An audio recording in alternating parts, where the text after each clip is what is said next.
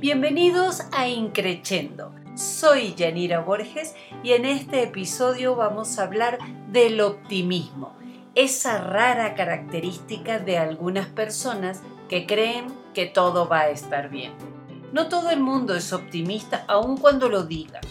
Y es que el optimismo no es un concepto esotérico, ese en el cual uno decreta que todo va a estar bien. Tampoco es un mero acto de fe donde nos sentamos a esperar que Dios haga las cosas que esperamos.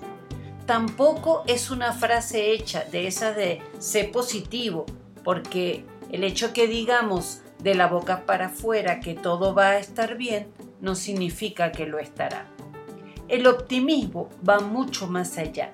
Una persona optimista es aquella que se sabe poderosa, que sabe que es capaz de hacer que las cosas pasen por eso sabe que todo va a estar bien, porque es consciente de que tiene todo lo que se necesita para influir en lo que pasa en su vida y en su entorno. Una persona optimista no siempre está sonriendo. Puede enojarse, puede entristecerse y llorar, pero su confianza en sí misma, su conciencia de sí y su convencimiento del poder que le asiste hace que esas emociones sean pasajeras, porque es capaz de transformar y transformarse.